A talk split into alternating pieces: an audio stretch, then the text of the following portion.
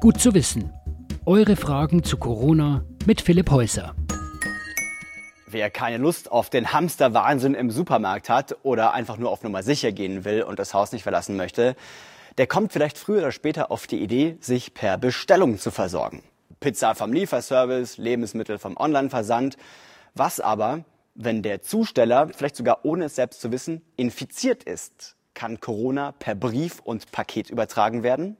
Also selbst wenn man den Zusteller persönlich gar nicht sieht, können auf Papier, Pappe und Plastik Corona-Erreger tatsächlich mehrere Stunden bis Tage überleben.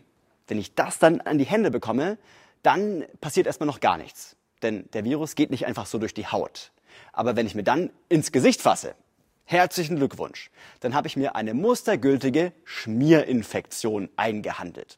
Die weitaus häufigere Infektionsart ist die Tröpfcheninfektion. Ja, also wenn jemand hustet oder niest und ich den Erreger dann aus der Luft einatme. Was kann man jetzt aber gegen diese Schmierinfektion tun? Manche empfehlen, Pakete, Briefe und so weiter in die Sonne stellen, in der Hoffnung, dass UV-Strahlung und Hitze die Erreger töten. Das bringt vermutlich aber eher wenig. Deshalb Kartons, Briefe und Co. einfach 24 Stunden stehen lassen.